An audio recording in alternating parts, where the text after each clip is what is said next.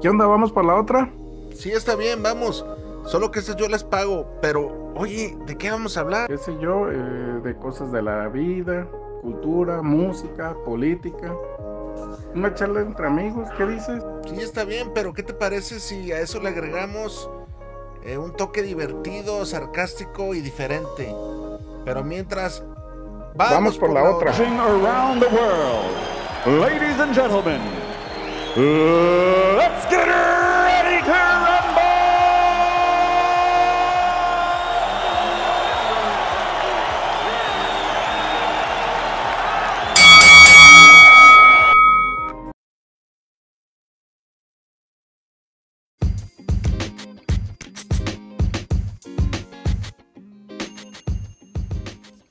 todos los seguidores de esta comunidad de Vamos por la Otra, nuevamente volvemos a retomar. Esta se pudiera decir que la segunda temporada, puede ser, sí, sí, sí.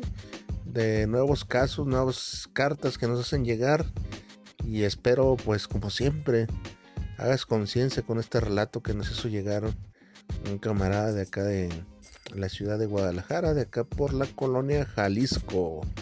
Saludos y ya lo sabes, vamos por la otra, estate al pendiente porque vamos a tener nuevos episodios, este, nuevos programas y ya lo sabes, siempre dando pues de qué hablar y haciendo las cosas diferentes, ¿no? Estate al pendiente porque van a salir más episodios, este, siempre con la misma calidad y con la misma intención de llegar a ti y crear conciencia. Saludos y vamos por la otra.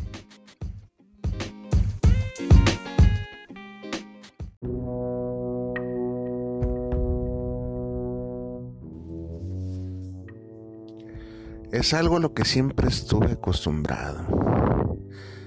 La estafa, la maña, la trampa. En mi casa, en mi casa se vivía siempre lo mismo. Mi padre tenía un pequeño taller de reparación de televisores. Y siempre noté que muchas veces no regresaba a los televisores, no los componía.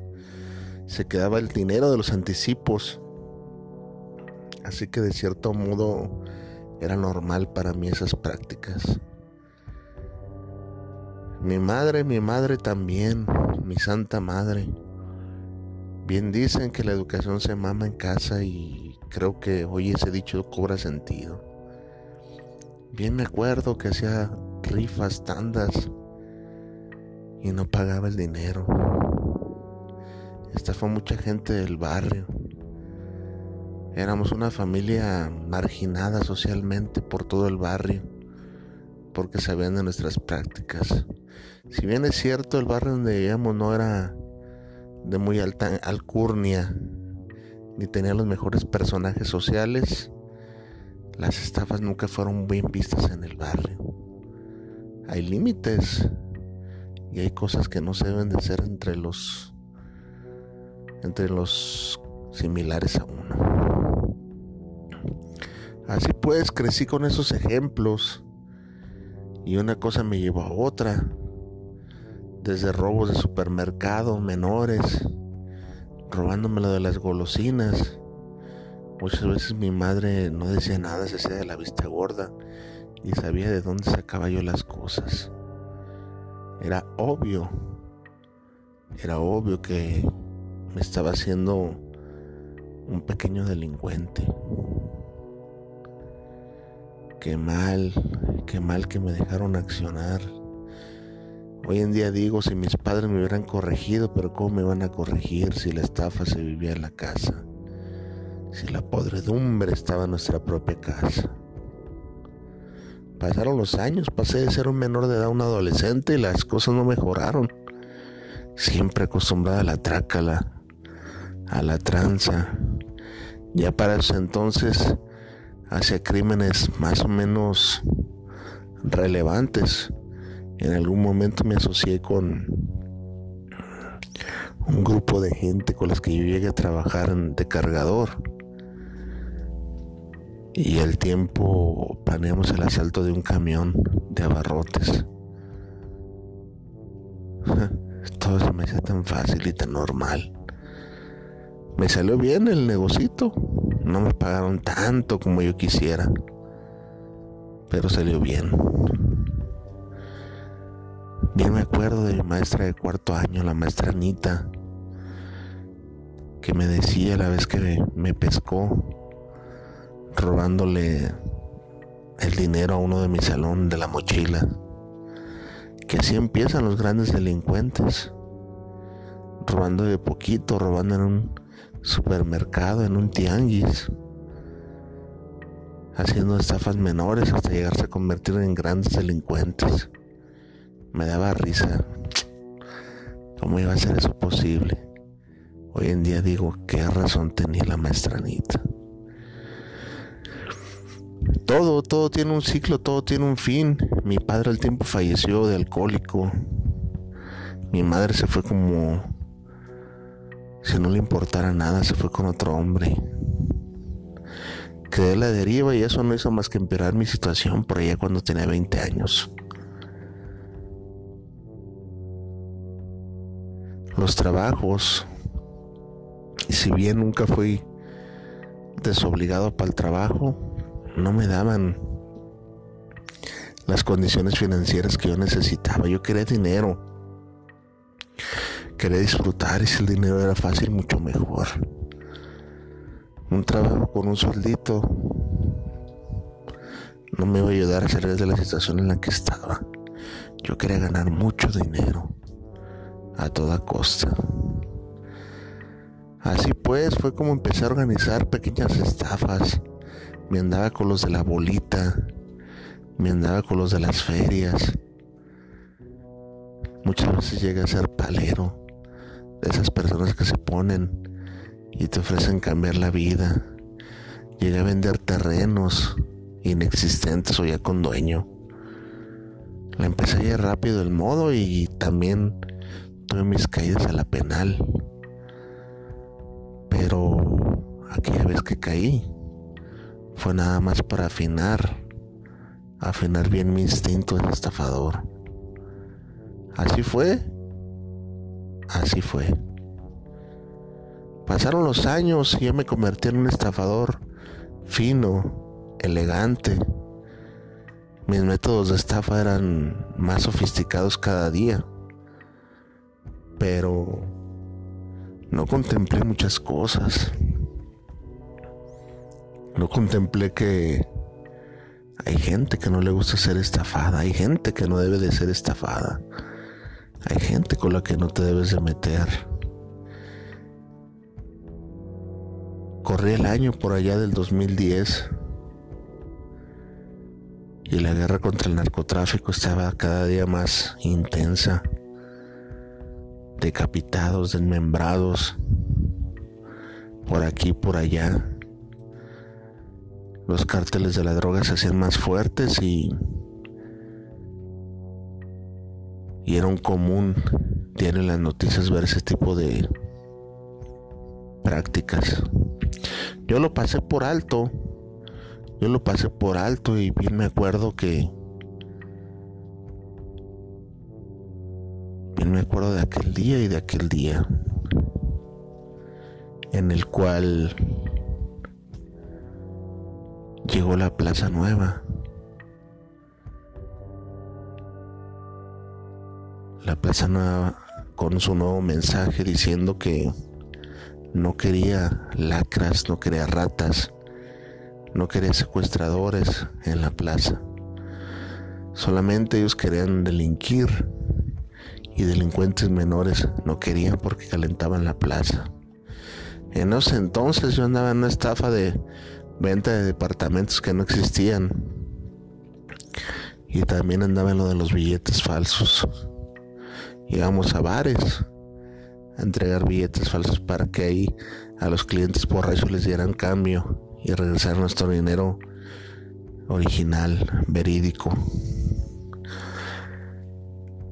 traía un grupito de chavos, carteristas también. Ya era todo un mafioso. Y esas esas llamadas, esas alertas no las tomé como verídicas. Qué estúpido.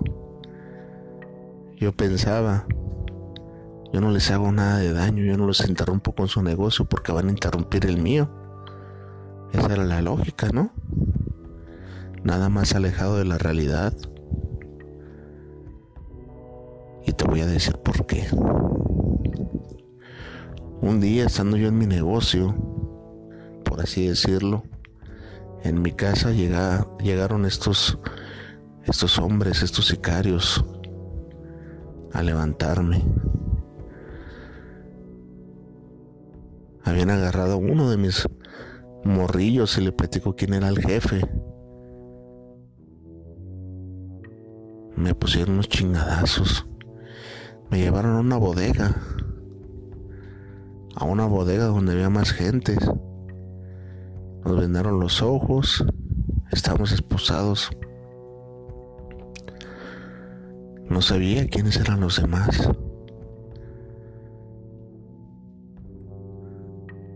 Pensé que solamente nos darían un escarmiento. Me asusté cuando escuché un disparo y mataron a una señora que estaba al final de la fila. Todo por por haber sido cómplice y tener en una casa de seguridad a un secuestrado. Fue donde empecé a ver que no era un juego, que las cosas se iban a poner feas ese día. Pensé que todos nos quitarían la vida, pero lamentablemente fue algo peor. Con un cuchillo, un pequeño cuchillo de casa, de sierrita pequeñito, a uno a uno de todos los que estábamos ahí, nos cortaron las manos, de la muñeca hacia abajo. Fue horrible. Uno pensaría que es más difícil amputar un brazo de lo que uno cree no. Rápido estos sanguinarios nos cortaron los brazos, nos hicieron una especie de torniquete, nos subieron una camioneta y nos tiraron un lote baldío. Nos dejaron ahí esperando que la patrulla nos, nos hallara después de tres, cuatro días de haber sido levantados. Teníamos hambre y nos estábamos desangrando. Unos no, no sobrevivieron, murieron ahí en el lote baldío donde nos tiraron. Los gritos de dolor eran aterradores. Recuerdo ese día y creo que nunca lo voy a olvidar. Fue verdaderamente horrible. Yo solamente me puse en cuclillas y trataba de hacer el menor escándalo. ¿Cómo mis actos me han llevado a esto? Recordaba las palabras de la maestra Anita. ¿Cómo fui a parar a esto? Llegó la patrulla y los servicios médicos y logré estar a salvo. Después de infames burlas de la gente por internet que decía que merecíamos este tipo de castigo, nosotros los lacras, los ratas. Y creo que tenían algo de razón. Hoy en día, hoy en día vivo de la caridad. Ya sin mis dos manos no puedo hacer nada. No hay a quien me atienda. No hay quien me quiera ayudar. No me puedo ni siquiera limpiar el culo. No puedo hacer nada por mí mismo. Ahí vivo de la caridad, de alguien que me alimenta, un vecino. Me dan sobras. Pero es todo, mis días de delincuente terminaron. Mejor me hubieran matado, a veces pienso. Y hoy en día quiero terminar con mi existencia y, y ni siquiera eso puedo hacer. Esa es una historia con un llamado a la juventud. Que no crean, que no crean que siempre se pueden salir con la suya, que pueden estafar, pueden robar, pueden hacer lo que quieran. Siempre hay un límite. Y lamentablemente el límite que me, me, tocó vivir fue funesto y perturbador. Una vecina me ayudó a hacerte llegar esta carta y la verdad, la verdad espero hacer conciencia entre los jóvenes que te escuchan. Porque mi destino de estafador terminó mal, muy mal. Así pues, finalizando estas líneas, quiero hacer un poco de conciencia, que mi ejemplo sirva para las futuras generaciones y me vean como un ejemplo vivo de lo que no se debe de hacer. Porque me costó mi par de manos. Me costó mi vida misma. Estoy muriendo en vida. Todo por haber sido un estafador.